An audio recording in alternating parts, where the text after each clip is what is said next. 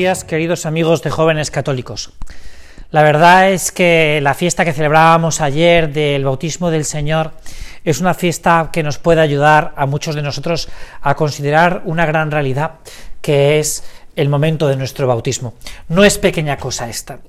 Voy a centrar un poco este tema porque me parece que es de, de una dimensión teológica, perdona que te hable así porque nosotros la verdad es que manejamos otro lenguaje, pero me parece que es una dimensión teológica tan grande que nos, que nos puede ayudar a considerar la maravilla de lo que fue en su momento, pues que ese agua corriera por nuestra cabeza, ¿no? Y que nos dijera ese sacerdote que a lo mejor pues ya ni nos acordamos de él, ¿no? Yo te bautizo en el nombre del Padre y del Hijo y del Espíritu Santo con, el bautismo, con este sacramento, y la verdad es que sería una invitación muy buena a que hiciéramos una catequesis sobre los distintos sacramentos, porque son de una riqueza, bueno, son el mismo Cristo, ¿no? Eh, que no podemos comprender, pero por este sacramento quiso, quiso Dios, ¿no? Que nos configuráramos como el mismo Cristo, ¿no? Que fuéramos hijos en el Hijo, ¿no? Y, esto es muy interesante porque a veces nosotros decimos, bueno, eh, eh, hemos escuchado mucho esa, esa, eso, esas palabras, ¿no? Que, que, ese desafío, ¿no? Que es que es, hemos sido llamados a ser santos. Y es una verdad, hemos sido llamados a ser santos. Pero es que por el bautismo somos santos. Y esto es lo grande, ¿no? Lo que pasa es que tenemos que vivir como los santos. Es decir, nosotros ya tenemos esa capacidad de ser santos porque hemos sido configurados con Cristo. Somos el mismo Cristo en el mismo, en el momento del bautismo. Esto es una cosa también muy bonita porque eh, nos puede ayudar a ver a nuestros hermanos, los cristianos, como lo que son otros santos. No son un enemigo, no son un ser perverso, no son, sino que han sido configurados con Cristo, ¿no? Lo que pasa es que por el modo de vivir, eh, por el modo de, sí, por el modo de vivir, por nuestra conducta, por nuestras pasiones, por pues a veces nos olvidamos de esto y perdemos ese traje que es la gracia, que que nos revestimos en Cristo por medio de la gracia, ¿no? Como, como es que por el cual eh, perdemos nuestra condición de, o, digamos que más que perder la condición de hijos de Dios, pues que, eh, bueno, pues que no somos como, como, como deberíamos ser, ¿no? Yo creo que, que esa frase que, hemos escuchado tantas veces, ¿no? Que nos revestimos, ¿no? Nos revestimos, nos volvemos a poner el vestido de Cristo cuando vivimos en gracia, nos, nos hace recordar que, que somos en esos momentos otros Cristos, el mismo Cristo, que podemos alcanzar esa santidad eh, a la que hemos sido llamados. No sé si me he enrollado mucho o si has comprendido el mensaje. La idea mm, sencilla es que, tú, al, ser, eh, ser, como Cristo, eh, el punto de partida lo tienes, lo tienes. Ahora, Ahora, lo que tienes que hacer, lo que tienes que hacer tú y lo que tengo que hacer yo, es realmente vivir como el mismo Cristo, que es lo que nos da la gracia bautismal. Por lo tanto, eh, dentro de los cristianos no hay unos que seamos más y que seamos menos, unos que seamos mejores y otros que seamos peores. Hay otra frase que me ha encantado, que he leído recientemente, que es que no hay la santidad, los santos no se fabrican en serie, ¿no? sino que que somos cada uno de nosotros, ¿no? Cada uno de nosotros cuando respondemos a esas gracias, los que nos vamos revistiendo eh, como Cristo, a la figura de Jesucristo, que es el que realmente, pues, quiere, nos llama a cada uno de nosotros de una forma particular, personal, íntima y, única y exclusiva, ¿no? Por lo tanto, eh, esa llamada a la santidad no es un ideal inalcanzable, sino porque ya eres santo, sino que lo que tienes que hacer es vivirlo, vivirlo. Es decir, ponte a ser tú y yo vamos a ponernos a ser como el mismo Jesucristo. Y esto es lo que se ve en la vida de los santos. La vida de los santos lo que se ve es que ese es el bautismo es ese punto de partida en el que ellos empiezan a recorrer el camino que les va a llevar a, configurarse como Cristo y poder ver al final cara a cara, como lo ve Cristo mismo, a, a Dios Padre, ¿no? Y esto, hombre, no con los mismos ojos, eh, no somos el mismo Cristo en el sentido, pero eh, creo que me estoy intentando explicar bastante bien, ¿no?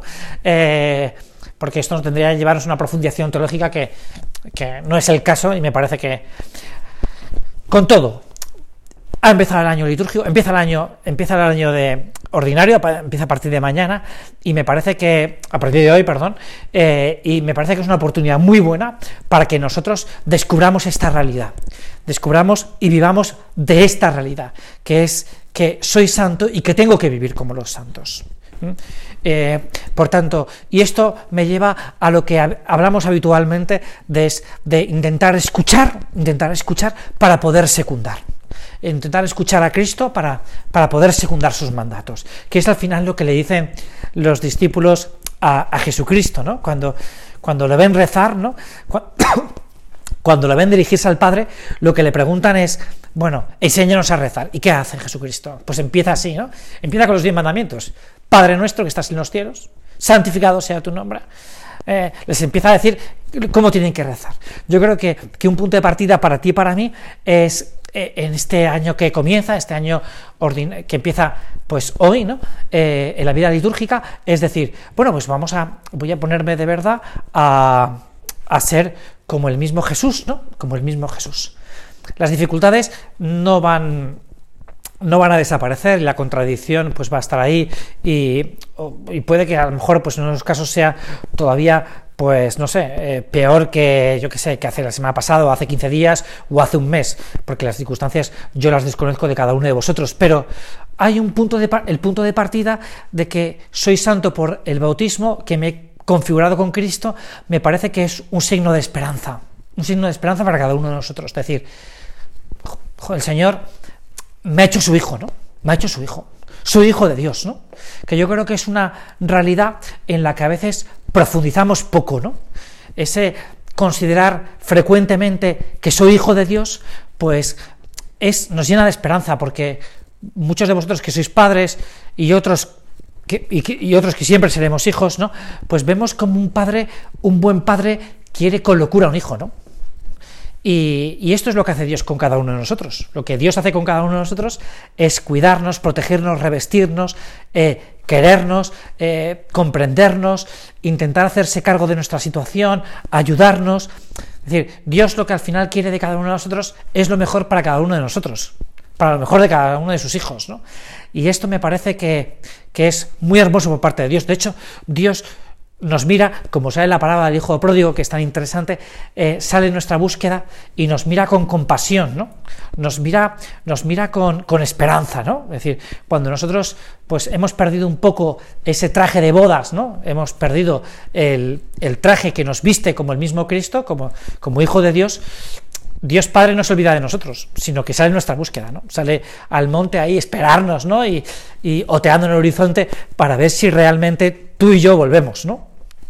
A través de ese sacramento de la penitencia, que como todos los sacramentos, pues están conectados. Este es el sacramento que nos hace recuperar nuestra condición de hijo de Dios cuando esta la perdemos, ¿no? Cuando la perdemos desde el punto de vista moral, ¿no? Desde el punto de vista moral.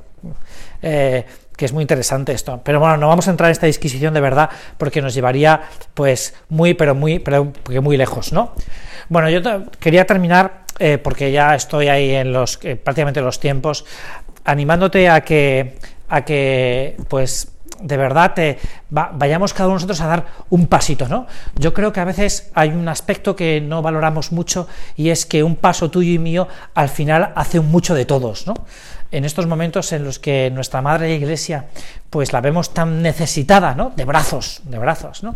De brazos que sean capaces de pues de soportar un poco el peso de la cruz, ¿no? Que es al final eh, lo que tenemos que llevar cada uno de los cristianos, ¿no? los seguidores de Cristo, pues tenemos que darnos cuenta de que un paso tuyo, un paso mío, un paso del de al lado hace un mucho. A veces nosotros nos quejamos, nos quejamos, lógicamente, ¿no? Porque, porque queremos llegar a más, porque nos gustaría, porque tenemos ese deseo de perfección, porque y, y nos quedamos en la queja. Y a veces lo que tenemos que procurar es avanzar en el camino. Es decir, lo que tenemos que hacer es construir en positivo, en el sentido de decir, si yo hago esto y aquel hace esto otro y aquel otro hace lo de más allá, al final construimos una verdadera catedral.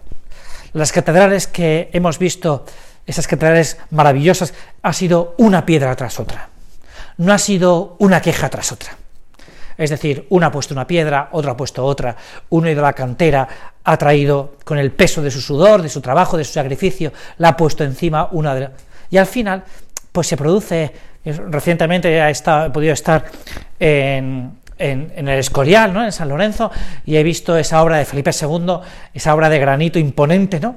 Y es el trabajo, el trabajo de muchos, el trabajo de muchos y con un poco, que al final han conseguido pues esa maravilla, ¿no? que es el Escorial, ¿no? Pues yo creo que los cristianos tendríamos que tener esa actitud de decir, bueno, pues yo voy a poner mi grano de arena que al final va a hacer esta gran catedral, esta, esta gran montaña, ¿no? que nos puede llevar al cielo. Lo que no hemos visto en el Escorial ni en ninguna obra buena ha sido la queja. La queja al final no hace nada. La queja al final es paralizante. La queja es como la duda, ¿no? ¿Será o no será?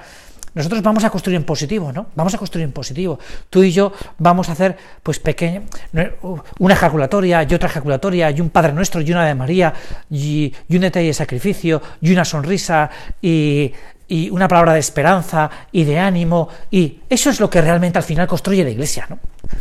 La, la Iglesia la construye, pues, como hemos considerado tantas veces, eh, la clase media de santidad que pasea por nuestras calles y que, oye, y que, y que sonríe, ¿no? Esta mañana, eh, la verdad es que al final me estoy alargando un poco más, ¿no? Pero esta mañana he puesto en Google eh, sacerdote, ¿no? Noticias en sacerdote. Y todas las noticias que salían de sacerdotes eran, eran negativas, ¿no? Eran el sacerdote tal que hace no sé qué. Y yo pensaba eh, en la cantidad de sacerdotes que, ayer, domingo, ¿no? Han celebrado misa en tantos pueblos de, la geografía mundial, ¿no? Que están ahí un poco solos y que a lo mejor han ido a su misa de domingo, pues 20, 30, 40 personas y, ya está, ¿no? Y ya está. Y lo hacen domingo tras domingo, ¿no? El otro día estuve con un amigo sacerdote y me decía que él atendía a varios pueblos y que en algunos pues, pues iban muy pocas personas a la misa, pero que él todos los domingos pues estaba allí pues porque tenía que celebrar la misa para esos feligreses suyos, ¿no? Pues esos también son la iglesia y la construyen y no salen en los periódicos. Y sin embargo, pues domingo tras domingo están sacando la iglesia adelante, ¿no? Y se podrían quejar y decir, jo, pues... Y, de vez en cuando, pues le surge la queja, porque es natural, porque es muy humana, pero, pero al final siguen estando allí, siguen estando allí, siguen cada domingo a las 12 o a la 1 celebrando, pues, la misa por esa por esos feligreses, por esa parroquia, ¿no? Me parece que esta es una actitud que tú y yo tendríamos que aprender muchas veces, ¿no? De decir, bueno, mira, eh, es verdad esto, pero yo voy a ver si voy a sonreír, yo voy a ver si voy a, voy a ver si voy a servir, yo voy a intentar que hoy, hoy se note que estoy luchando por ser un poco mejor, porque al final seré mucho mejor, seré un gran hijo o una gran hija de Dios.